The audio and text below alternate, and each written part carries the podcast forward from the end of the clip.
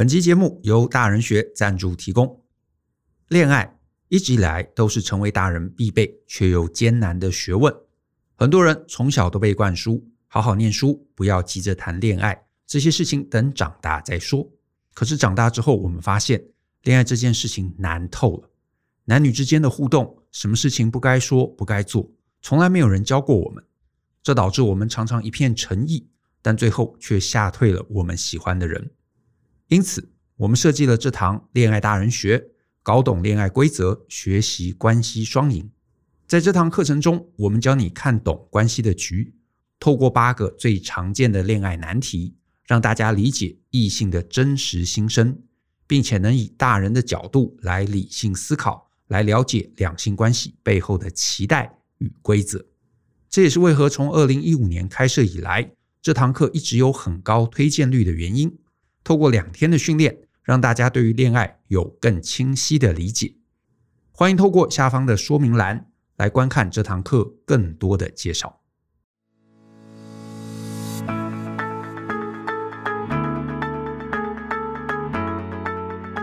欢迎收听大人的 Small Talk，这是大人学的线上广播节目，我是 Joe 张国阳。大人需要这个分享成为成熟大人必备学问的知识平台，我们长期分享职业发展、人际沟通。个人成长、商业管理以及两性关系等等的人生议题，那欢迎大家可以多多关注。那上礼拜啊，我们啊的节目是这个跟周木子老师的访谈。那这个礼拜其实我们会延续同样的主题，还是呢要来谈谈这个羞辱创伤这个主题。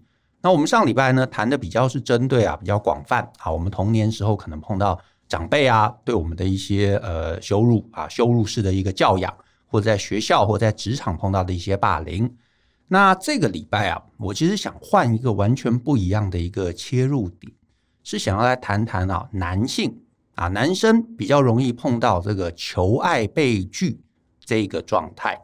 那这什么意思呢？就是呃，男生啊，我相信如果你是男生的听众，你一定很有经验，因为我们从小嘛，可能国中、可能高中就想追女生，可是呢，当你年轻的时候，你完全不知道女生在想什么。啊，像就以我自己而言啊，就是我可能国中的时候我就很想要认识女生，可是呢，当时也没有交过女朋友啊，所有的经验都是从偶像剧、从小说里头来的，所以你就会做很多其实真实世界不应该做的事情，或者你事后回想其实很丢脸的事情，然后你做了半天，结果最后女生又拒绝了你，哎，其实你心态上就觉得哦，好害羞，我恨不得有个地洞可以钻进去，大家不要认识我。那我我成长的那那个年代，我觉得运气还好，因为那个时候没有网络，所以呢，最多就是女生啊拒绝了，甚至是这个笑你，啊你为什么做这样的事情，哈哈哈哈。然后呢，嗯，也也就也就过去了。但是我觉得现在这个年代啊，就是很多讯息是很透明的，尤其是呢，你如果做了一些事情，甚至你的一些对话啊，就是很愚蠢。甚至女生拒绝你之后，还会被贴在网络上面。嗯，那当然，女生可能也觉得说啊，你这个男生怎么这样讲话，然后很生气。可是同样的，我觉得反过来，就是这是两面刃嘛，就是其实对两性都是同样的一个状况。女生觉得受辱了，男生某种程度也受辱了啊，男生也受辱了。所以我想先先跟这个呃木子来探讨一下，你觉得求爱被拒，这是一个羞辱创伤吗？呃，我觉得应该这样子讲哦，嗯、就是这其实真的，我要从一个古早的 状况来说，就是男性跟女性面对人际关系，还有面对求爱这件事情的不同态度。对。女生可能很早就在写情书了，哦、就是说不定从幼稚园就开始。Okay 然后还有女生，欸、可恶，我都没有收过。可是女生可能还有一个一个一个比较比男生好一点点的、嗯、的经验，就是女生是可以一起讨论我们怎么要，就是要跟男生告白，嗯、要、哦、要要分享我喜欢哪个男生，然后喜欢什么地方，然后怎么告白才会成功，嗯、然后他喜欢怎么样的女生，女生就会会去收集资讯。嗯。然后会去理解这个男生，然后借由理解这个男生的过程，尽量去做靠近他的事情，而不会一开始就选告白，几乎很少。你只有在那个什么什么恶作剧之吻这种这种才会看到那个一开始我都没有很靠近，然后我就去告白。那大部分的女生稍微有一点点就是人际 sense，就是说早期比较不会这么冲动，因为会怕被。被就是拒绝了，其实那是一件很丢脸的事情嘛。没错，没错，没错。所以我们会先收集好资讯，然后尽量找到跟对方有机会互动，嗯、然后变成朋友之类的，可以一起去干嘛干嘛。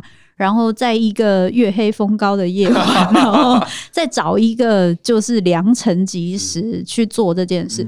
所以人家说，哎，女生就是女追男隔层纱，好像成功几率稍高一点的可能性，可能跟这个有关。可是你会发现，我在讲女生一直以来都好像有一个智囊团，就是可以去讨论或去分享这件事情，不管成功或不成功。可是男生就就你们之间会去分享要怎么去追女生，然后失败了，大家会互相安慰，一起去干嘛吗？男生应该不会互相安慰。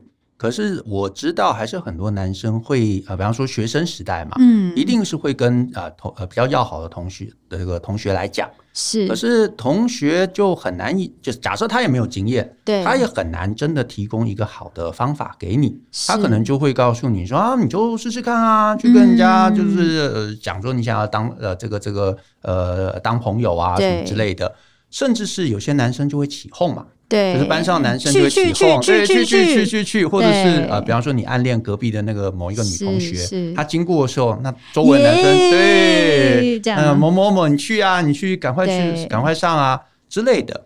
那呃，我觉得其实男生女生都会互相讨论，嗯，只是男生嗯，该怎么讲呢？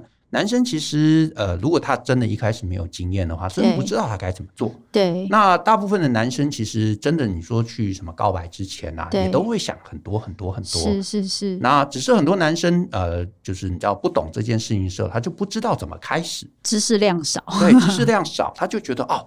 呃，这个你知道，看看电视、看电影，好像都要去做一个什么动作。对，所以呃，像我们到现在嘛，我都还是会认识很多很多可能已经三十岁的男生，他喜欢女生，他不知道怎么跨出那第一步。嗯嗯嗯。呃，或者是他跨出了第一步，呃，两个人加了 Line，嗯，对不对？就是我们在网络上也会看到很多直男的一些对话。啊他不知道怎么跟人家沟通，是。可是你说他是不是很想要认识人家？呃，心态我相信是是是正面的，对。只是他表现出来的就会变得让人家觉得，咦，你这个人怪怪的，对，我不想跟你接近。嗯。然后，可是我觉得这就是一个恶性循环。嗯。当没有人想跟他交朋友。他就永远学不会，对，他学不会，他下一次就会做类似的事情，没错。然后类似的事情又把人家吓倒了，嗯，那他自己其实心里也很挫折，没错，他就会一直觉得你这些女生到底怎么回事？对，为什么每个人都这样子很奇怪，很难搞？嗯，然后呃，久了，我相信他其实心里就会开始有一些你知道丑女的心情会出现。是是是，其实我我自己。我自己因为最近也是就是有很多直男之类的讨论跟文章，嗯、不过我我的确是比较偏向是，我们如果能够把它当成是一个，这是一个男性跟女性在文化上跟社会上遇到的一些不同的困难度，那我觉得其实对大家的帮助是会比较大，嗯、因为。当我们今天去，就像刚刚就说不教而杀谓之虐嘛，他根本没有这一个知识来源，而且就现在刚刚讲的一群男生说，我有一群朋友，这一种已经算是社交相对健康的男性哦。有很多男性比起女性，他可能常常都是自己一个人，然后特没有朋友。对，特别如果是以我们后来少子化，大家小孩越生越少，独子、独生子跟独生女在人际关系上有很大很大的不同，也就是我们社会上对女性的期待。基本来说是以关系为主，所以大家很习惯从以前就会开始思考，在别人眼中我是怎么样子，我要怎么学会跟别人交人际。当然会有自我贬义的问题，或是自我形象不够好，一直看别人怎么看我的问题。可是人际的技能相对会比较好，因为一直在尝试。可是大部分的男性被要求是什么？你成就好，能力好，家里有钱，以后赚大钱，这个你以后就会交到好的女生。所以，如果今天我一直以来都被期待要成就很好，其实现在也越来越多女生被这样要求，我一直都要成就很好。突然，你就前面三十岁、二十岁之前就叫我不要交女朋友，然后突然到二十岁之后说你怎么没女朋友？嗯、呃，我要怎么在二十岁？我要怎么补？对，我要怎么补？没有人教过我啊。对，嗯、我如果说有一群不要说猪朋狗友，我如果有一群朋友，嗯、大家互相分享，偶尔还是会三三人出什么诸葛亮之类的，所以就是偶尔还是会有一些人会想出一些好方法，嗯、或是他从失败里面学到一些经验。可如果我都是一个人，我本来就没有太多的朋友，我也就算遇到朋友，我不好意思跟朋友讲，例如说我在成就，或者是我在其他事情上是好的，是。我要怎么跟我朋友讲？其实我不是很擅长谈恋爱，诶、嗯欸，这其实是有点丢脸的。是啊，是啊。所以当我今天好不容易想要跟一个女生相处，很有可能我会用我拿拿去成就或者是工作的那一个方式，嗯、就是目标导向。嗯，我今天的目标就是要追到她。嗯，所以主要比较不是我要去了解她，去那个我可能就是我很像就是攻城略地，我要把它攻下来。嗯。所以我攻不下来的时候，我会生气嘛，会恼羞成怒，这件事情就会发生。而我们在对方求爱被拒之所以它很容易变成一个羞辱，甚至到最后变成创伤，最大的原因是因为我们有时候没有办法理解他的拒绝，其实是只是因为我们不适合，或是他不了解我。我们有时候会感受到这个求爱被拒的拒绝，像是对我整个人格的否定。诶，是。所以这个对我整个人格的否定，在我的人生经验里面是非常挫折的，因为我都要很努力的做到最好。很多男性的要求，在这个社会要求都是要做到最好，成就要好，要有意义什么的。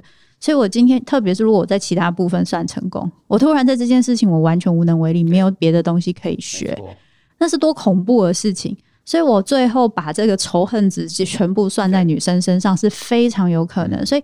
我很，我们在看那个对话的时候，有时候会觉得，因为他就是很想要你马上答应他，所以这就是一个目标。你的注意力，对，对对，这就是目标导向嘛。我就是想要，我没有想说要，我还没有，我没有办法去理解你的感受。为什么我没办法理解你的感受？因为我在我的焦虑里，我正在焦虑你会不会拒绝我，跟你正在拒绝我，嗯、所以我要想尽办法吸引你的注意，让你不要拒绝我。是，所以在那个状态里面，我那么不安全感。我有没有办法去同理别人的感受？没有。你有办法同理别人的感受的时候，除非你有训练过，不然多半都是在你有安全感跟有余裕的时候。你在不安全感的时候，你全身就是肾上腺素出现，你就是很焦虑、很危机。你那个时候要去同理别人，本身就很困难。嗯，对。其实我自己啊，常常跟很多男生呃呃讨论啊，也分享。那呃，大部分男生其实呃就是经验少嘛。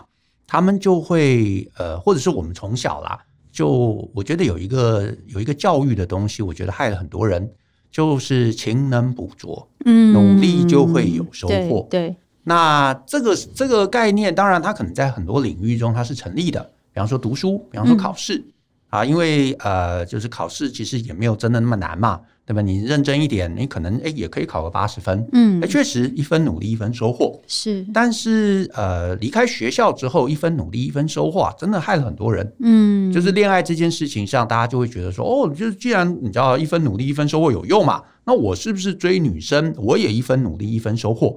所以他不跟我讲话，那我是不是就想很多理由，想很多议题可以跟他讲话？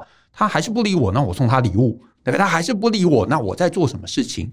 他们就会觉得说，我只要抓到了那个注意力，那我就会找到了一个破口，就可以进去。嗯，嗯，但是其实真实世界不是那么一回事。嗯，其实我觉得你刚刚说那个东西很重要，嗯、就是勤能补拙。但你勤到哪个地方去？就是我今天他不理我，我就再多做一点让他理我，是一个考虑的做法。嗯、可是如果今天就像就上过大人学的课都知道，他不理我，我该怎么想呢？我该先知道一下为什么他不理我吧。所以，当我愿意去想他为什么不理我这件事情，就是帮助我去理解他的心情，跟他是个怎么样的人。这个同理，其实在关系是一个非常重要的关键嘛。可是，大部分的男性他的思考，我刚刚说，之所以是目标导向，就是他不理我，我就是要让他理我，所以我最后的目标就是让他理我。可是，我不会去思考他不理我，他为什么不理我。不过，我也帮男生讲句话，就是很很公正的讲。就是当你经验少的时候，你一定会想知道发生什么事情。是为什么？为什么这个女生我那么喜欢她，为什么不理我？但是其实你问不到，嗯，你完全没。就是这这个我自己学生时代，整个学生时代的痛苦，真的就在这里。嗯，我从国中开始想要追女生，嗯，然后一直到我离开学校之呃，就是到离开学校之后啊，就是才改变。就是在我整个在学校的生涯中，我没有交到任何女朋友。嗯，然后呢，那你说那个那么长的时间有没有焦虑感？有，你一定就会想说，我到底出了什么问题？然后你身边可能还是有一些女生的朋友，他们也会说，哦，没有啊，你没有问题啊，对不对？嗯，然后你真的去问你追的女生，说，那你可不可以告诉我，我到底哪里有问题？他们也不会跟你讲啊，他们一定就跟你讲，哦，就你没有问题啊，呃，是我们的问题。啊，我还没有准备好要交男朋友，嗯，对吧？或者是我觉得你太好了，我配不上你，嗯，那你知道那是真是骗人的。有时候可能真的不是骗人的，哎，我我觉得刚就我我现在说这个话，不是说男生哪里不对，不是这个意思。我的意思是说，我觉得这个就是男生在面对人际关系跟女生有很大的不同，真的很的很大的角度上的不同。比如说像刚刚就你说的那个，我我就举举一个女生跟女生聊天和男生跟男生聊天的差别好。或是啊，我举一个爸爸跟儿子和女儿讲话不一样。一个爸爸他有一个儿子跟有一个女儿。我我有一个朋友，然后我看到的时候我也是很惊讶。他就是一样都是青青少年时期了，然后小孩就是可能发生了一个挫折的事情，儿子哦可能什么打球打输还是什么的，爸爸就说啊，人生不如意事十之八九，嗯啊，洗把脸呐，等一下吃饭。好，就这样。对，然后就，然后儿子就，嗯，然后就去洗澡，就结束了。然后女儿呢？女儿，女儿可能还比较大哦，可能儿子还比较小。嗯、女儿回来，然后就心心情不好。女儿啊，怎么了？哎，口气就不一样。嗯、女儿啊，怎么了？哦，我今天怎么样？怎么样？我好失望，嗯、我好难过。哦，来，爸爸秀秀。然后讲，嗯。现在是哪里坏掉？就 是就是，你就发现，哎、欸，一个爸爸在跟儿子和女儿讲话，嗯、他态度就只因为性别态度就不一样。当然也有可能是他们之间的关系。可是我的意思是，当孩子大到一个程度的时候，我们习惯跟男生跟女生讲话的方式会有那种社会期待的不同，嗯、我们都没有感觉到。是。然后你看聊天的时候，当今天两个男生聊天，哦，我今天又被我老板定了。嗯。哦，有够水小啊，可怜啊，喝啦喝啦，然后这本话题结束，嗯、就开始聊。哎呦，你最近有没有看那个什么球赛？怎样怎样？然后两边就开始聊聊球赛的事情。大家有个心照不宣的事情，就是不开心的事情不要多聊，我们去聊开心的事情就好。两个女生聊天，哦，我最近被我的主管定了啊，那你一定很。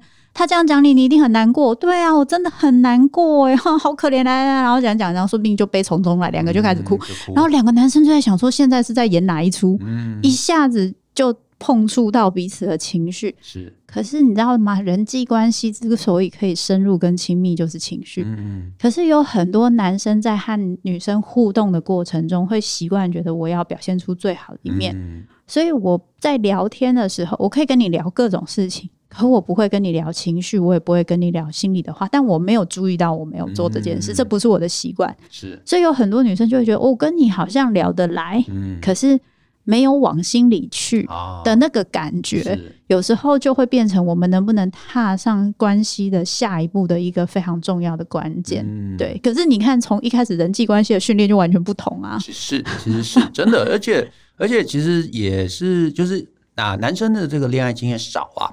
他就会觉得说，他好像必须要讲一些什么事情，让女生觉得佩服。啊。对，就是啊、哦、，surprise。所以其实你看一些，就是那些男生啊，什么你要跟女生对话，流流出来那些对话，是。你就会发现，有些男生就会故意想要彰显自己。对，或者是就会想要批判女生，嗯，因为他会觉得说用这样的一个方式能够把自己垫高嘛，对，然后就会觉得女生会觉得佩服，是，但是殊不知啊，这其实都是在这个关系建立上面，其实对他是不会有帮助的，是，但是因为没有人教他。对，然后你想嘛，他贴这个女生也不可能批评他，嗯、或者是批评他，他也不会认可，收得下，所以最后就变成又被拒绝。对、嗯，然后拒绝就会生气，嗯，对不对？可是这个气，这个生气，他可能也不能反映出来，嗯、或者他反映出来，然后又被人家贴到网络上面，对，对，所以我觉得他就会变成一个恶性循环，真的，然后就会非常非常的呃惨，嗯，甚至是你就会发现，有些男生到了一个年纪之后。就是有些男生他会他会反省，他会变好，嗯、可是有些男生他因为他在这个回这个回圈中啊出不来，最后他就会变成丑女，嗯，真的仇视女生，真的就是就就会呃我们在什么 PTT 你会看到有些男生就是会、嗯、会呃对女生诸多批评，是对不对？什么啊台女不意外，嗯，对。可是有没有什么建议可以让男生不要掉到那个回圈里头？啊，我觉得这个东西哦，真的是两边。嗯、我觉得一方面是我也就是来上恋爱大人学，也 是也是。而我觉得一个方面是，我觉得我们自己一定要知道，我们在面对一个我不熟悉的人际互动，嗯、我需要有一点点空间，让自己是有犯错跟被拒绝的可能性。所以，当我今天被拒绝或犯错的时候，请我自己不要跟自己说我这样很糟糕或很不好。嗯，所以了解到那是一个过程，我必须要学习。我觉得这件事情很重要。可是我我觉得有时候麻烦的是，你可能会经历到别人对你的就是不认同，甚至有羞辱的部分。我觉得好好的去把你的感受说出来，其实很重要。嗯，就说我觉得有很多人他们在当下没有去。去体体谅你的状况，会用嘲笑的方式，是因为他看到你的行为，他完全不能理解，嗯、所以他有时候想要阻止你的行为，而你又没有办法被阻止。我叫你不要，你也不听；嗯、我叫你就是我跟你说，你这样我很不舒服，你也不听。我最后只剩下一个反应可以让你停，就是我去羞辱你，我攻击你嘛，我攻击你，你就会停了嘛。可是那个停是很受伤的，所以当你今天告诉他说。其实我我的确在焦虑起来的时候我没有听，但是如果你好好跟我说，或我怎么做，我我很抱歉，但你好好跟我说，或者是你刚刚这样做，我其实很受伤。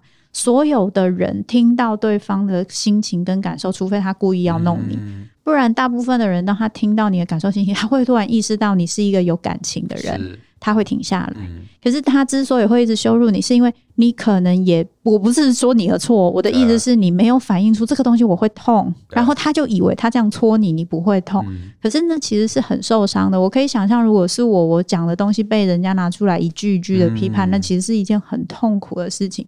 可是，我觉得这是另外一个男生的困难。男生在这个社会不被允许说脆弱跟痛苦的那个讲出来，不一定能够被理解。因为这个议题，我自己也想了很长的时间。我会觉得他几乎我想不到什么好的解法。是，就是这一类的呃，就是从男生的角度而言，你会觉得这是一个羞辱。嗯，可是其实女生大部分不是刻意要羞辱你。是，那呃呃。甚至是，甚至是，假设你是一个你叫自尊强，或者反过来讲是自卑、嗯、自卑强的，是因为你一直交不到女朋友嘛？你到某一个时间点，你就会觉得很自卑。对，然后你想说，哦，我这一次又鼓起勇气，嗯、对不对？去做了一些事情，嗯、结果他又拒绝我了。是，光是被拒绝，你就会有一个心里很强的一个羞愧感。嗯，那这个羞愧感，不不是说人家真的刻意做了什么羞辱、打你，或者是、嗯、对不对？或者或者怎么样？对，这个折辱你没有。他什么都没有做，可是光是被拒绝，那个心中的羞愧、羞辱感就会变得爆炸。那我也想不到可以怎么帮。可是我我我觉得这个东西有很多结构上的问题。嗯、比如说，今天假设你在这件事情越不成功，越没有成功经验，嗯、你越想要一步登天，你越想要一次成功，你就会越急。对，嗯、你就会越急。所以假设今天我谈恋爱，对，嗯、而且这种男生越会把他的目标下一次放在你知道那种顶尖美女身上，对对对对对对，然后就会。挫折更重。对，也不是说顶尖美女不能不能当目标，可是你就要就是长期计划嘛。不管任何的任何的对象，你都要稍微慢慢的让彼此有一点认识，嗯、不要在错误的时机点告白嘛。嗯可是，就有点像是赌徒性格，就是你去赌，你只要是越会成功赌的人，嗯、他一定越会下注越小心，他会越知道在什么时间点下注是会赢的。嗯、然后那种动不动就梭哈那一种，通常都会赔的一屁股。就是，所以当你今天失败经验越多，你越有可能觉得我一次就要到位，嗯、我一次就要成功。然后你一次就要成功，你做出来就会比较。就是不一定会让对方觉得太舒服，因为你的侵犯性会比较强，嗯、你可能就会说哦，要不要在一起？哦，我们现在都还不认识，要在一起。哦，我觉得我们聊得很好，哎，这这好像就有点怪怪。你觉得？我不觉得。嗯、所以关系要能够连接的第一步，就是我觉得你重视我的感受，于、嗯、是我可以感觉我是在这个关系是能被爱跟被保护的。这第一步就没达到了，嗯、你被判 out 的 可能性就会很高。所以，当我们今天有办法稳下来，去跟自己说，我现在不是只有他答不答应我，因为其实今天我被拒绝，我会把注意力都只放在对方答不答应我，当成我答正的可能性。可是我其其实必须要回过头来，我真的喜欢这个女生吗？我对她的了解够深吗？接下来我要跟她在一起那么久，我有没有考虑的很清楚？我知道跟她相处我是会开心的吗？嗯，这个我自己的需求我也要判断嘛。你的那个东西开始出现，你的自尊变高之后，其实你在跟对方相处多花一点时间，他不会觉得好像只有你想要他，他也会想要你。有这个过程，两个人的关系才会比较平等。嗯，我觉得这件事情，它的确是一个。结构上的问题，但是它不是一个很简单可以回答的。嗯。对啊，对我我觉得很难很简单一句话两句话来回答。是是是，但是确实就是有一部分的男生，嗯，他在这个社会上就是经历这样的一个困境，然后对啊，就是感觉也很辛苦啊，嗯，感觉真的真的就是很辛苦。他们你说他们努不努力？确实很努力，可是这个努力啊，就是感觉就是当你放错重点或者放错重心的时候。你就会开始不平衡，是不平衡就会受伤。是，而且我觉得在这样子的前提之下，我完全可以理解 PUA 是怎么出来的，嗯、因为它基本来说提给提供给男生一个非常舒应安全感的架构，就是你按你按照这样子的方式追女生，嗯、最早期啊，你按照这个方式追女生，基本来说会上手。就是你，你有一个 SOP 可以做。嗯、如果今天我们的 SOP，而且 SOP 简单，嗯、然后不用考虑太多，不用自我翻搅太多。如果今天我们这个方法是说，你要先问问你的内心，嗯、你碰到这个女生的时候，你感受是什么.你想讲什么？然后有很多不确定的答案，这个。这个东西就不会，就是可以被一直使用，嗯、而且对于男生来说，他的 SOP KPI 不明显，嗯，然后他就不是一个容易被使用的东西。Okay 所以，因为那个是不是说男生不会想那么多，是因为那跟很多时候我们在就是从事一个目标导向的事情的时候，男生比女生更问题解决。嗯，这个习惯是我自己在观察，不是说全部，可是我个人后来觉得跟职涯的训练可能也有关系，就是男生比女生更问题解决。所以，当今天这个步骤越清楚，更容易被上手使用。嗯、我可以把我自己藏在越后面，越不用拿我自己去跟人家拼生死。嗯、这个这个用法其实最容易成功。OK，那我呃，我对 PUA 的理解是，它真正这整个机制的重点好像在于打压。嗯，好像在于打压。那可是啊，我就是我小时候其实也有看过跟 P PUA 相关的书。嗯，那当时我一直的疑惑就是。对正妹打压是有用的吗？然后我心里就一直打个问号，嗯、所以我就觉得，嗯，会不会是你知道人家夸大其词？所以我一直没有把它很认真、很当一回事。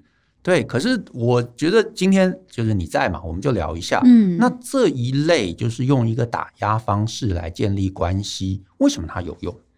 主要是他绝对不只是打压，嗯，也就是他就是他在关系中，他有做到一件事情，就是让你觉得他不一样之后，嗯、你们建立关系之后，这个打压才会有效，嗯，所以你一开始就说，哎，有人穿那个样子，你以为你很好看吗？哎，这个、嗯、这个一开始你就被打叉叉，所以很很可能有很多男生就想说，哎，我做的事情也跟 PUA 很像，怎么都没成功，可恶啊！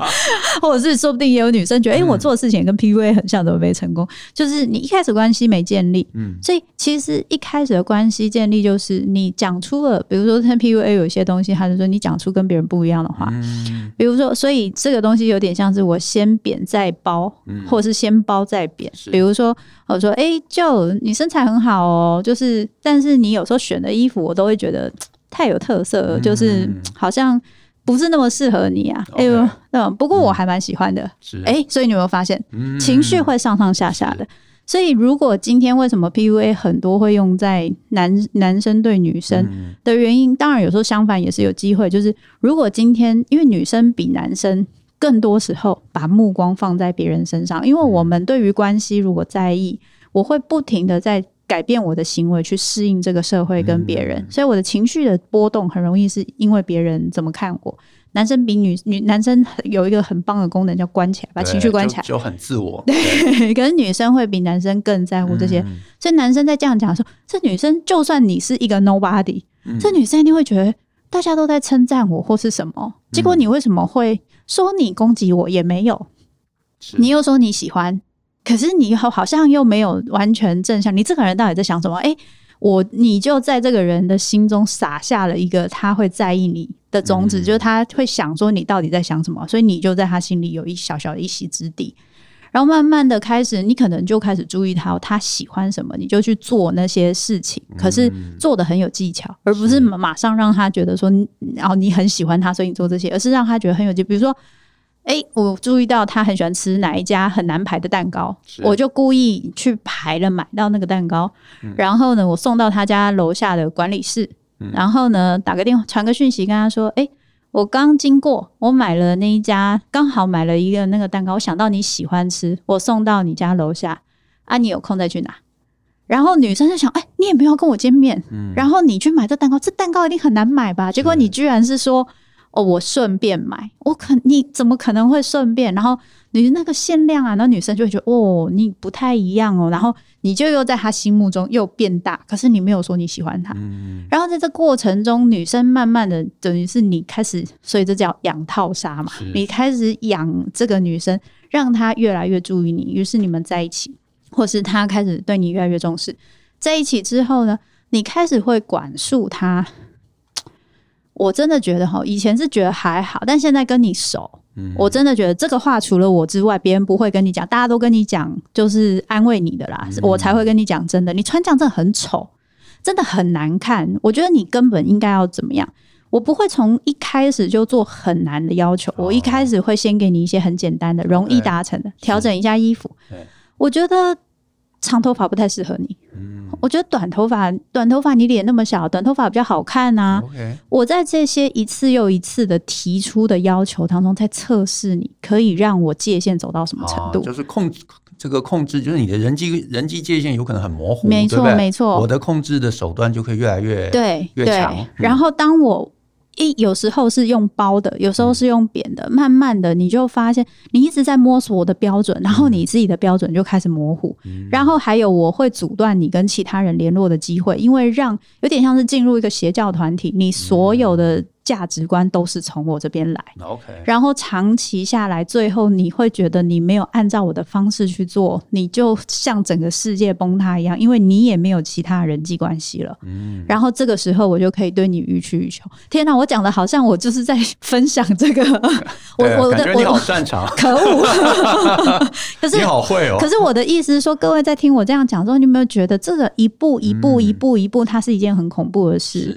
也就是，如果今天对方是我的亲密他人，我真的不会去留意这件事。嗯、可是，我觉得这件事情最可悲的事情是，我在我在书里面有讲嘛，嗯、做这件事情的人，他真的很开心吗？嗯、我觉得他很有控制感，嗯、他至少觉得自己是安全的，嗯、然后可以借由这样的方式去确认我跟你的关系，我还是在上位，嗯、然后你是被我控制，所以我可以因为这样子可以不用担心你抛弃我，丢下我。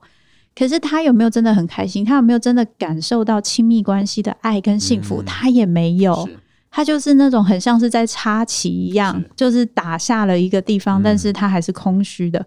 所以这一个 PUA 的状况，如果开头是因为男生觉得我不能控制女性跟女性的关系，所以我想要找到一个控制的方法，最后他控制可能可以让他得到。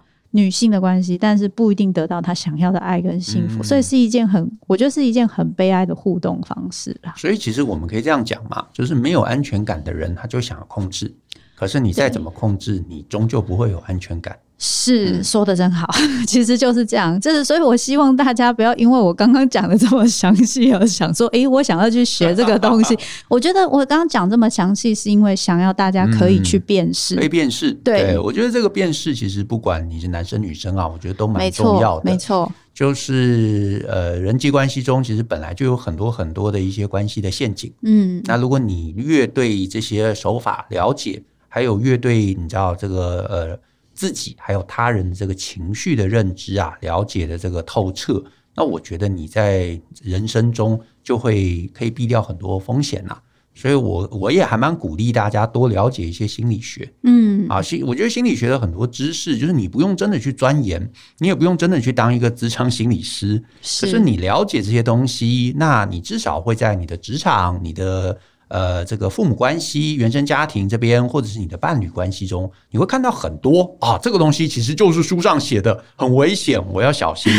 对，它也不一定只是 PUA，是，对不对？辨识出你的伴侣可能正在正处在一个不安全感的状况中，或者是他正有我们叫各种情绪的一些状况。嗯，哎，那我觉得对于这个关系的稳定啊，会是很有帮助的一件事。的确是，嗯、所以我其实蛮鼓励大家在呃面对很多事情的时候，你有机会认识心理学，你就有机会认识你自己。嗯，然后你认识你自己之后，你会知道你在很多判断跟决定上驱使你去做什么的那个理由是什么。然后还有就是，我觉得希望这一这一集哦，让很多女性对于男性，如果你今天发现男性对女性，大家各自觉得说，哎，对方他有时候一些求爱的行为会让你不能理解或是什么的，我希望如果你真的在意，你可以去告诉他说，其实你这样子做，我会觉得不是很舒服。可是如果你怎么做，我就会觉得好一点。然后，可是我觉得现在也会有另外一个困难是，对于女性来说，被很多人求爱或是被喜欢这件事情，不一定是一个让我们觉得很很得意或是很了不起的事情。因为对于女性来说，这个社会其实是危险的。对，求爱这件事情本身，你要去拒绝别人，你是必须要冒着风险跟危险性的。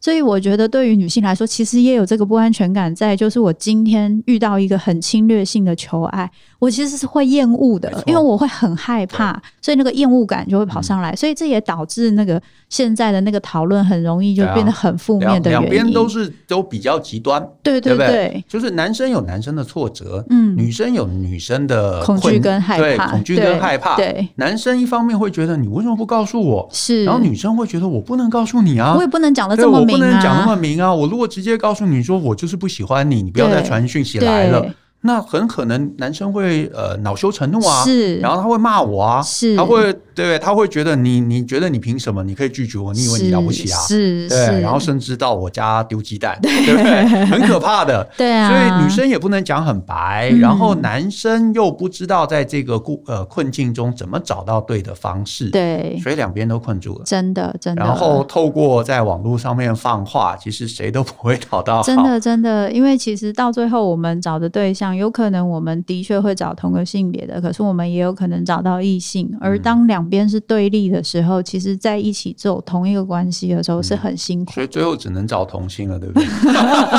同性也会有同性的问题啊，因为的确，我觉得后来就会有很多女生说，我我宁愿找就是女生，因为不管如何，女生比较能够互相的理解跟包容。可是我我我觉得那是就是不管如何，我觉得怎么去找你的对象都是好的。可是如果能够我们在这一个找寻对象的过程中，不是用好像我今天有没有这个关系，就好像我个人人格的否定，而是说今天能不能走在一起，是在我们的缘分跟我们适不适合。所以你拒绝我也没有关系，因为有别的可以接受我的人，而不是是我的问题。能够有这样子的经验跟机会，我觉得如果这个社会能够到这样子这么开放的一天，我觉得那是一件很棒的事。我我对我我完全认同，而且我真心啊，还蛮希望你知道良心可以多一些，你知道。能够好好对话的机制。是，对啊，我觉得像现在这样在网络上面，你要各自贴大家的这个截图，是，其实对于这个对话，我觉得是没有帮助的。对，然后呃，就是女生还是不理解男生，男生也还是不理解女生，然后男生更羞愧、更生气，然后出现另外一波攻击。然后我觉得两边的不被理解，跟就是越觉得说啊，你就是女女权或者什么，我觉得对两边其实没有太大的好处。是啊。那至于男生这边，我觉得我唯一能给的建议，其实就是就是刚刚木子老师提到的，就是你试着去呃理解一件事情，就是其实在呃这个追求的过程中，呃女生有女生想要的，嗯，那有可能你刚好就是不具备这个特质。所以也不是说你这个人人格有问题，或者是性格有问题，或者哪里有问题，嗯，对吧？他可能就是想要找一个不一样的，甚至他就是喜欢女生，对。所以并不表示说你有问题，嗯。所以你不要把这个东西当成是一个问题啊，自我问题来看待。是。然后羞愧感，我老实说，我也没有什么好的建议，因为我每一次接近女生，然后被拒绝，我也有很强烈的羞愧感啊。就算到现在这个年纪，其实我觉得都还是会。所以我也没有什么好的方式，但是我觉得我唯一能给大家的建议就是，呃，试着去呃体察，意思就是说，当你发现女生其实在呃反应上面，哎，不如你的预期，其实那就是一个拒绝的一个态度。那当你理解说啊，那就是一个拒绝态度，而且你做什么可能对这个拒绝态度都不会有帮助，不要把呃就是勤能补拙当，或者不要把努力就会得到好。好成就这件事情看得那么重，嗯，那我觉得你在这个关系中啊，就不会过度投入，嗯，因为很多男生他其实会最后会很挫折，是因为我很喜欢他，所以我就觉得我要做很多事，嗯，然后做了还是被拒绝，那我是不是要做更多的事情，嗯，就还被拒绝？然后呢，我再做三倍的事情，然后还被拒绝，嗯，然后最后就会就会愤怒，嗯，就会想说，你看我什么都用尽了。我把命都给你了，你还不要？那这到底是什么意思？是是，嗯、所以其实我觉得所谓的我很喜欢你这一件事情，其实也是可以去再去深思的。没错，那就是如果今天我很喜欢一个人，可是他没给我相对应的回应，为什么我这么喜欢他？嗯，到底是因为我真的很喜欢这个人？还是因为我也受不了那个挫折感，我想要有一天，我的经验中，我跟我父母或跟别人的经验中，我曾经有过，就是我一直失败，一直失败，但是我相信有一天，只要我努力足够，我就可以被爱，所以我就更想要，更放不开那一个永远没有把眼光放在我身上的那个人。那这样子的挫折，你爱的不是那个人，是你幻想中那一个应该要给你爱的人。所以，当我们今天有对自己这样理解，你其实会比较容易选择。其实会对你比较好的对象，我之前真的有一些有一些个案，他们真的会在做很多咨商之后，过一段时间，他都说：“哎、老师，我以前不会选这样的对象，但是我现在会选，是不是因为吸引力法则？我现在比较好，所以我会选择这样对我比较好的对象。”我说：“不是，是以前这种对象在你旁边，你看都不会看一眼。”你会选的是那个很困难的、找你麻烦的，或是不理你的。那 现在你对自己的自我价值高了，嗯、你知道哦，你不喜欢我没关系，我可以不喜欢你。我的爱是我可以控制，跟我可以自己收回来。我可以把我的爱给那些我觉得值得的人，你的自我的价值就变高了。那那个那个成功的状态，当然也会比较容易成功嘛。是，对我我觉得刚刚这个木子老师提呃提醒大家的这一点，我觉得非常非常的重要。就是你在接近的过程中，你发现被拒绝了。如果你就是不愿意放弃，你就觉得说这就是我的真命天子、真命天女，然后呢，你更要坚持，想要拼到底。那其实搞不好已经不是爱了，那其实就是一个不甘心，嗯，那就是一个你想要证明自己的一个过程。所以，当你想要证证明自己，你就会一直在这个过程中受到挫折，所以这个挫折就会让你更离不开。反而你的状况就会越来越差，就跟投资股市一样，就跟对，就跟股市 对不对？下跌了还拼死摊平，就是对，那、嗯、最后就会被抬出去。对对对，天哪，好励志哦、嗯！所以呢，不要让自己被抬出去，你要有一个停损机制。没错，没错。接近的过程中，你发现不妙就要逃，嗯，而不是让自己啊断手断脚逃不出来，那就会太惨。而且我觉得，在多理解自己的过程中，会帮助你知道怎么理解别人。所以我仍然认为，能够多理解自己，然后多观察别人，多日常生活，甚至多观察一下人际的互动，会帮助你更去理解，在很多人际互动关系怎么会是这个样子。然后你会做出对你比较有利的选择。嗯。是，而且接近的过程中啊，你越是执着，别人就会越害怕。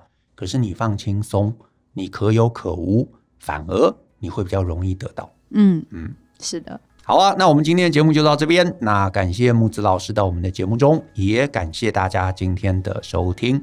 那如果呢你喜欢我们的节目啊，就欢迎分享给亲朋好友。尤其呢，请大家在节目下面多留言，给我们一些鼓励。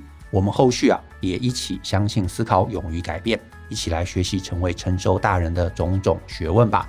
那我们下次见喽，拜拜。